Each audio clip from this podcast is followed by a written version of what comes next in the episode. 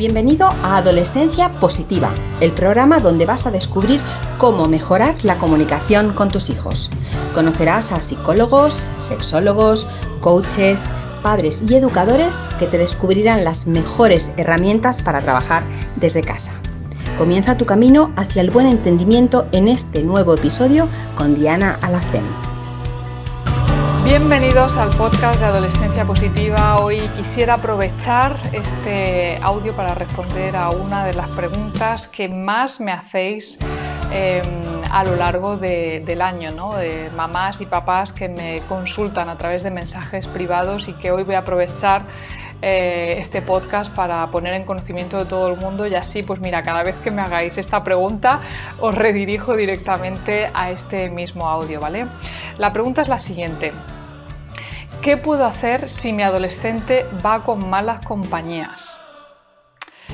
Bueno, vamos a intentar ayudaros, ¿vale? Si eres madre o padre de adolescentes, vamos a intentar ayudarte a reconectar y a disfrutar de, esta maravillosa etapa, ¿no? Y me gustaría antes de nada comenzar con una historia que sucedió precisamente en, Estados Unidos em, acerca de un educador que trabajaba con adolescentes que, tenían problemas, ¿no? pues adicciones, conductas asociales, etc. Y llevaba varios días haciendo una dinámica. Le presentaba un tema que preocupaba a madres y padres y el grupo respondía dando consejos. ¿Vale? Pero claro, llegó el momento en el que les preguntó qué, aconsejarían a las familias que se preocupaban por las amistades de sus adolescentes. ¿Y qué fue lo que pasó aquí? Pues que los propios chavales se quedaron mudos. En otros asuntos, fíjate que estaban, bueno, daban muy buenos consejos y tenían soluciones para todo, pero en este en concreto no sabían qué decir. Fijaos la ironía del tema es que cuando les preguntaron cómo habían empezado a meterse en problemas a estos propios chavales, a estas chavales que tenían estas adicciones y que sus conductas preocupaban, ahí sí que hubo unanimidad y todos ellos eh, dijeron que mm, los líos en los que se habían metido habían empezado precisamente por la influencia con sus amistades. Y a mí esta historia, bueno, pues me, preocupa, ¿no? De alguna manera porque mm, parece que las amistades fueran una lotería y que a nosotros como padres solo nos queda mirar desde el balcón si nuestros adolescentes van a ser arrastrados por las malas influencias o no. Entonces, em, lo que sí que te voy a adelantar es que esto no tiene por qué ser necesariamente así. Hay algo que ya sabes si llevas un tiempo escuchándome y es que la adolescencia, eh, como es el tránsito de la infancia a la vida adulta, es el momento en el que nuestros hijos, nuestros adolescentes van a empezar a separarse eh, del, grupo familiar. ¿no? ¿Por qué? Pues porque necesita explorar eh, junto a la gente de su edad, su tribu, las relaciones, la vida que van a construir en el futuro, etc. Y esto es importante, ¿vale? La vida social es muy importante para ellos tener su propia vida social, sus amigos, diferente eh, de la vida familiar, es para un adolescente pues un pilar mm, de su propia estabilidad mm, psicoafectiva también, ¿no? O sea que sí, los amigos y las amigas son muy, muy importantes para ellos. Eso por un lado. Eh, pero otra de las circunstancias de la adolescencia es que hay un altísimo deseo de experimentar. Y esto también es una necesidad natural, porque el cerebro adolescente necesita probar cosas nuevas, ¿vale? Es que funciona así, no hay más, no hay más, funciona así. Experimentan y además eh, su, percepción del riesgo eh, en esta época es muy baja. ¿No? Entonces, pues eh, un poco por el mismo motivo, porque si vieran el riesgo como lo vemos nosotros, probablemente no probarían esas cosas nuevas que luego les va a perjudicar, ¿no? Entonces tenemos, por un lado, la necesidad de probar cosas nuevas y por otro la de integrarse en el grupo de sus iguales, ¿vale? Aquí ya tenemos eh, montado el cóctel perfecto. Entonces, em, cuando de verdad hay eso de las malas compañías que llevan al mal camino, ¿qué podemos hacer? Bueno, eh, os voy a sorprender, ¿vale? Porque hay dudas. Los estudios que se han hecho hasta ahora no demuestran que tengan un efecto tan grande como el que se dice que tienen. Lo que sí que se ha demostrado es que para que de verdad influya el comportamiento de una persona en otra, debe existir un vínculo de afecto. Entonces, si es cierto que una compañía puede influir, para bien, cualquiera va a intentar imitar inconscientemente a una persona que le, que le quiere, que le respeta, que le trata bien. Pero los llamados grupos desviados, ¿no? esta es una manera científica en la que llaman a las personas que no te gustaría para tu adolescente, eh, no está tan claro que exista ese afecto suficiente como para provocar un cambio en el comportamiento. ¿Y por qué? Eh, pues porque sus relaciones son muy conflictivas, son competitivas y además son incluso violentas. Es decir, que sí, a veces eh, un adolescente se une a un grupo muy disruptivo, incluso delictivo a veces, y comienza a actuar como ellos. Pero quizá no sea por culpa de ellos. Quizá lo que ha pasado es que se ha unido a ese grupo porque le atraía ya ese tipo de comportamiento o de relaciones conflictivas. ¿Vale? Y ya me, estoy imaginando vuestra siguiente pregunta, ¿no? ¿Esto pasa incluso con adolescentes que parecían personas muy bien adaptadas? Pues sí, también pasa, ¿vale? Hace mucho tiempo que se sabe que cualquier persona, cualquiera, ¿vale? Cualquiera puede ser capaz de conductas muy dañinas si se las dan las circunstancias adecuadas y precisamente la adolescencia es un periodo en el que las personas tenemos mucho estrés y poco control. Eh, de hecho, hubo un experimento que se hizo Em, en una prisión, en una prisión norteamericana, en la que se metió a personas, bueno, ya adultos, ¿no? A unas personas se les dio, eran buenas personas todas, ¿vale? Pero a unas se les dio el papel de policías y a otros se les dieron el papel de... Em, eh, bueno, pues los que estaban allí encerrados, ¿no? de personas conflictivas. Eh, se metieron tanto en el papel, la situación que había en aquel momento era tal ¿no? que los buenos llegaron a eh, aprovecharse de su posición alta para maltratar de alguna manera a los que estaban por debajo de ellos y los que se suponían que eran los malos, los presos, se volvieron realmente personas conflictivas. Y estamos hablando de que esto se hizo, este experimento se hizo con personas totalmente eh, normales del día a día. Eh, hasta tal punto de que el experimento se les fue de las manos, se les llegó a ir de las manos también, ¿vale? Y tuvieron de hecho que pararlo, ¿vale? Bueno, eh, supongo que ahora te estás preguntando por qué si, si, estos niños vienen de una familia que se les quiere, que se les cuida, si no les falta de nada, Em, ¿Por qué les atrae este tipo de comportamiento también? ¿vale? Y aquí voy a intentar desliar una madeja un poquito complicada, ¿vale? No se trata de acusarnos, ni mucho menos a los padres em, que estamos aquí para buscar soluciones, ¿vale? Pero para corregir la causa y no el síntoma, a veces hay que indagar un poquito más profundo, ¿vale? Lo que sucede es que las relaciones que se establecen en la adolescencia con los iguales están muy relacionadas con las relaciones que se han vivido en el entorno familiar. Entonces, cuando no hay vinculación afectiva en la familia, los adolescentes van a utilizar estrategias de violencia física y emocional para relacionarse con sus amistades, sobre todo en caso de conflicto. Y esas son las relaciones características de los grupos disruptivos precisamente, ¿vale?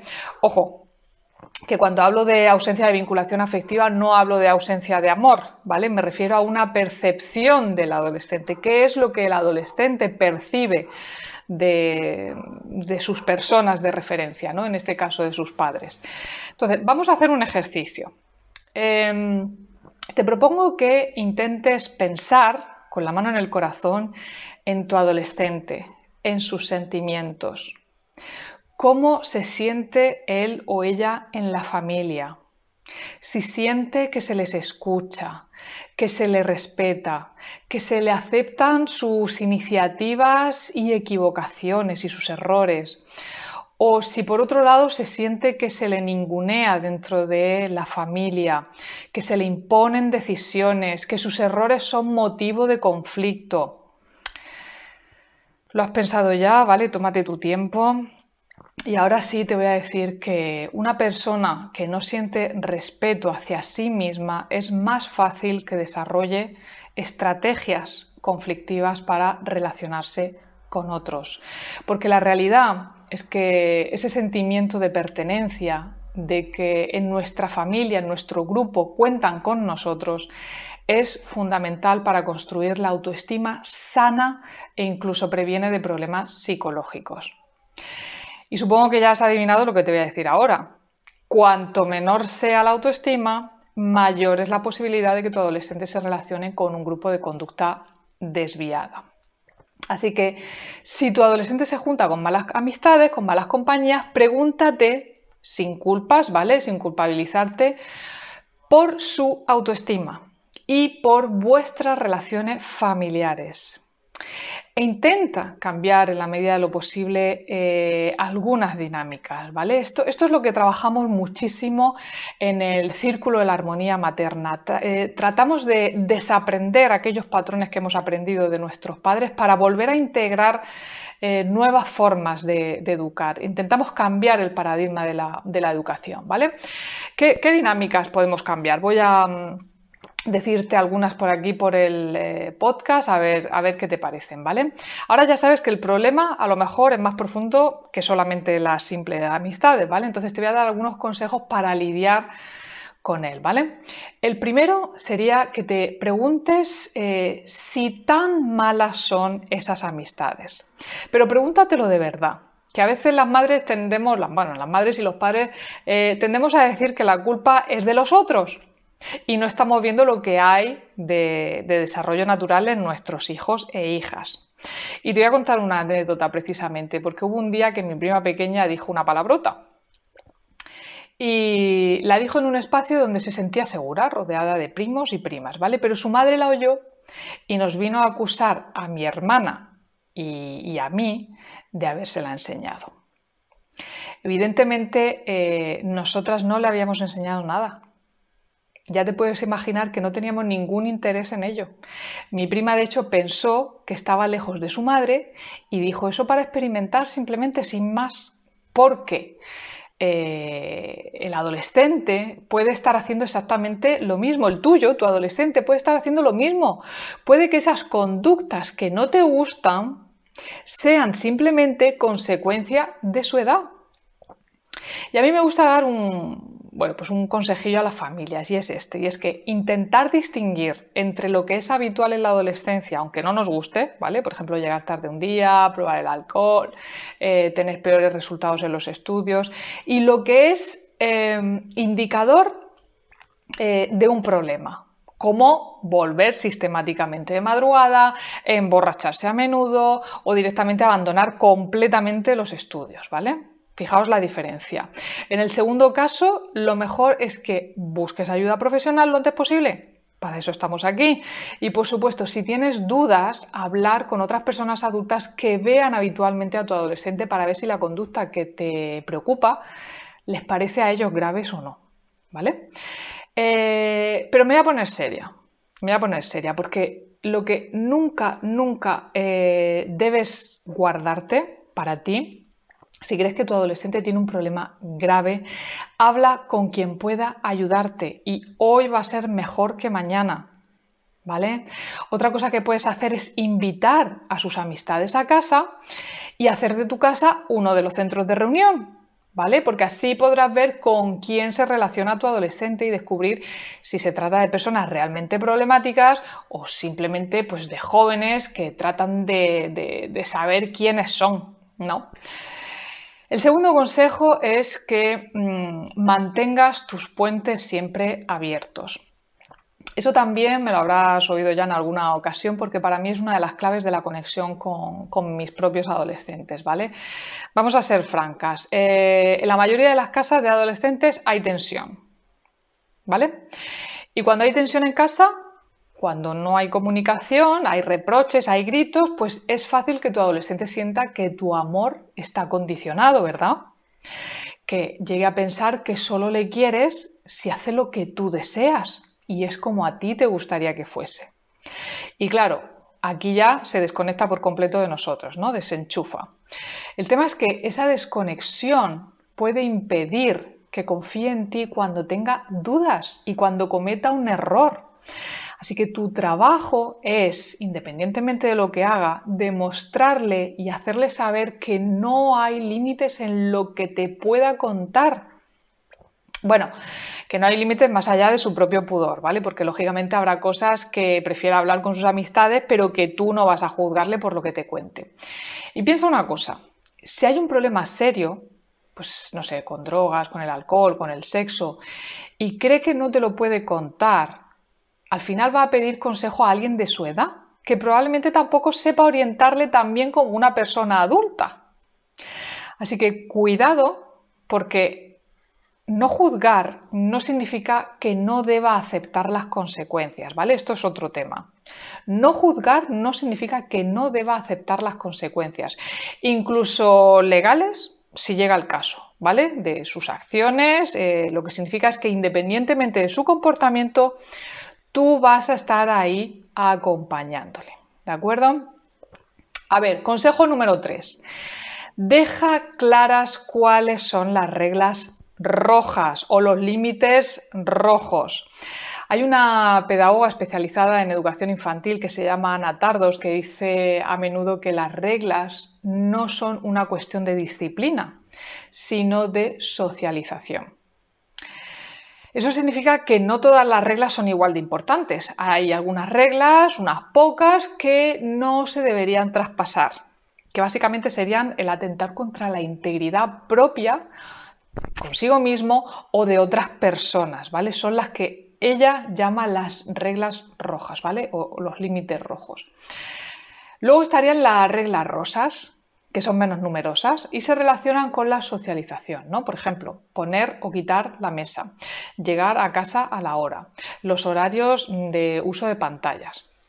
Bueno, pues en estas reglas sí debería caber la negociación, por ejemplo, llegar más tarde el día del cumpleaños de su mejor amigo o cuando son las, fiestas de la ciudad, no vas a ir a la hora que has quedado, vas a ir un poquito más tarde, te vas a perder un ratito, ¿vale? No tenemos que pensar que negociar con adolescentes significa mostrar debilidad, al revés. Cuando negociamos, nuestra flexibilidad se la mostramos a ellos y ganamos autoridad como líder, porque les estamos enseñando a influir sobre otras personas, a escuchar, a debatir. ¿no? Y a mí me parece que son habilidades suficientemente importantes como para darle una oportunidad a la negociación. Y por último estarían las, eh, las reglas o las orientaciones azules, ¿vale? Que no son reglas en sí, sino más bien expectativas o valores. Por ejemplo, sacar buenas notas, tener una vida activa, comer de forma saludable. Estas orientaciones o reglas azules son la esencia de la educación y además están relacionadas con nuestros ideales personales y familiares, con nuestros valores. Pero debemos aceptar también que nuestros hijos y nuestras hijas pueden tomar otras decisiones. Yo pienso, por ejemplo, que en una familia donde el padre y la madre son profesores universitarios y uno de los hijos decide hacer un módulo y tener un oficio diferente, pues bueno, eso a veces, eh, a veces es mal recibido por las familias.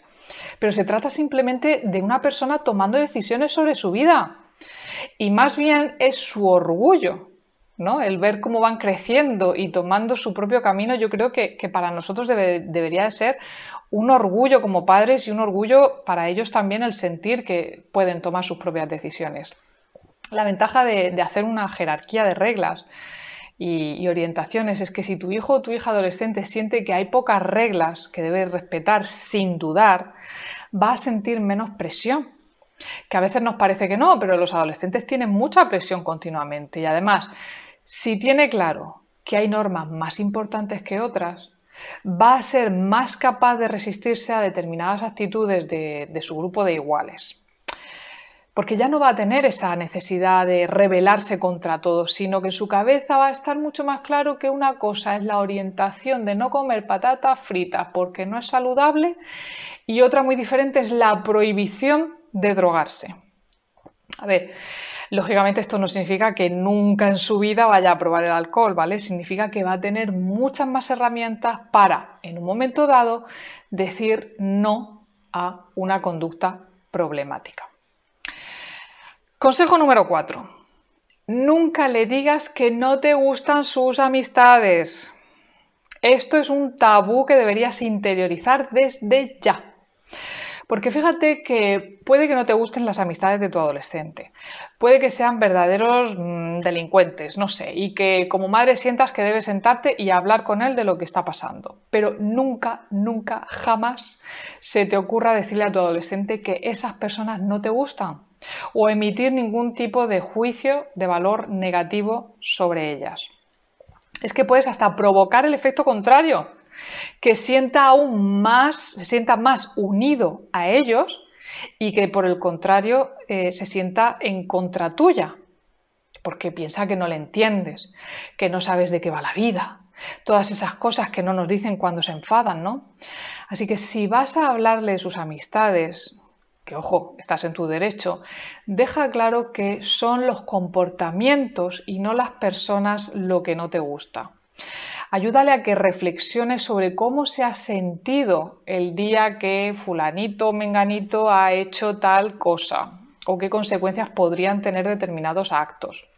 Estate preparada porque a menudo va a venir la excusa de ya mamá, pero es que yo no hacía nada en ese momento. Bueno, pues ya, no hacías nada, pero eh, lo que deberían saber es que a veces si están presenciando acciones graves, como por ejemplo pues que roban algo, ¿no?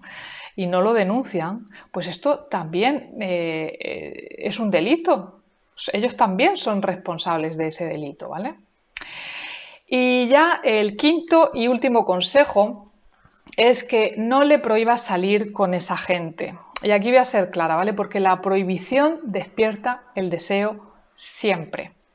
Es más, em, en este caso es probable que sea el origen de una mentira. ¿De verdad crees que tu adolescente va a dejar de salir con esas amistades solo porque tú se lo has pedido? Probablemente no. Así que lo que va a pasar es que te va a engañar. Y aquí, entre nosotras, no te interesa tomar decisiones que conducen a ese callejón sin salida. Hay una cosa que tenemos que asumir como madres y padres de adolescentes y cuanto antes lo hagamos mejor. Y es que ya no podemos controlar su vida social, porque están en esa edad en la que aún nos necesitan y mucho, pero no para todo. Y ellos además se piensan que ya no nos necesitan para nada. Y aquí es súper importante el trabajo que lleves hecho hasta ahora, que tengas un vínculo fuerte con él o con ella, que seas la persona en quien confíe cuando cometa un error grave, uno de los de decir tierra, trágame, ¿vale? Así que aunque si no lo tienes, porque tu patrón de educación no ha sido ese hasta ahora, quiero que sepas que lo puedes cambiar, que va a costar, no va a ser fácil, sí, es verdad, eh, pero que puedes reconectar con tu adolescente y conseguir que te vea como lo que eres, su guía, su líder, su acompañante. Ya sabes que yo estoy aquí para ayudarte en este camino, para darte luz a ti también. Así que nada más por hoy. Si te ha gustado este audio, eh, si te ha hecho reflexionar, si te ha inspirado de alguna manera, me encantaría que me lo dejaras claro en los comentarios, que me dejaras tu opinión o incluso cualquier otro tema al que te gustaría que eh, tratásemos aquí en estos audios, en este podcast. Em, y por supuesto, eh, si lo compartes en tus redes sociales etiquetándonos, mm, bueno, me llevaré una, una, gran alegría, ¿vale? Así que nada, pues lo dicho. Em, Espero que te haya inspirado y nos vemos, eh, nos escuchamos en el próximo audio de este podcast en Adolescencia Positiva. Recuerda, los buenos hábitos en la adolescencia marcan toda la diferencia. Chao, chao. Gracias por formar parte de la tribu de Adolescencia Positiva. Esperamos tus comentarios y opiniones sobre este podcast, ya que nos ayudará a seguir con este maravilloso proyecto. Si deseas seguir formándote con nosotros, visita la web adolescenciapositiva.com. Y recuerda, Los buenos hábitos formados en la adolescencia marcan toda la diferencia.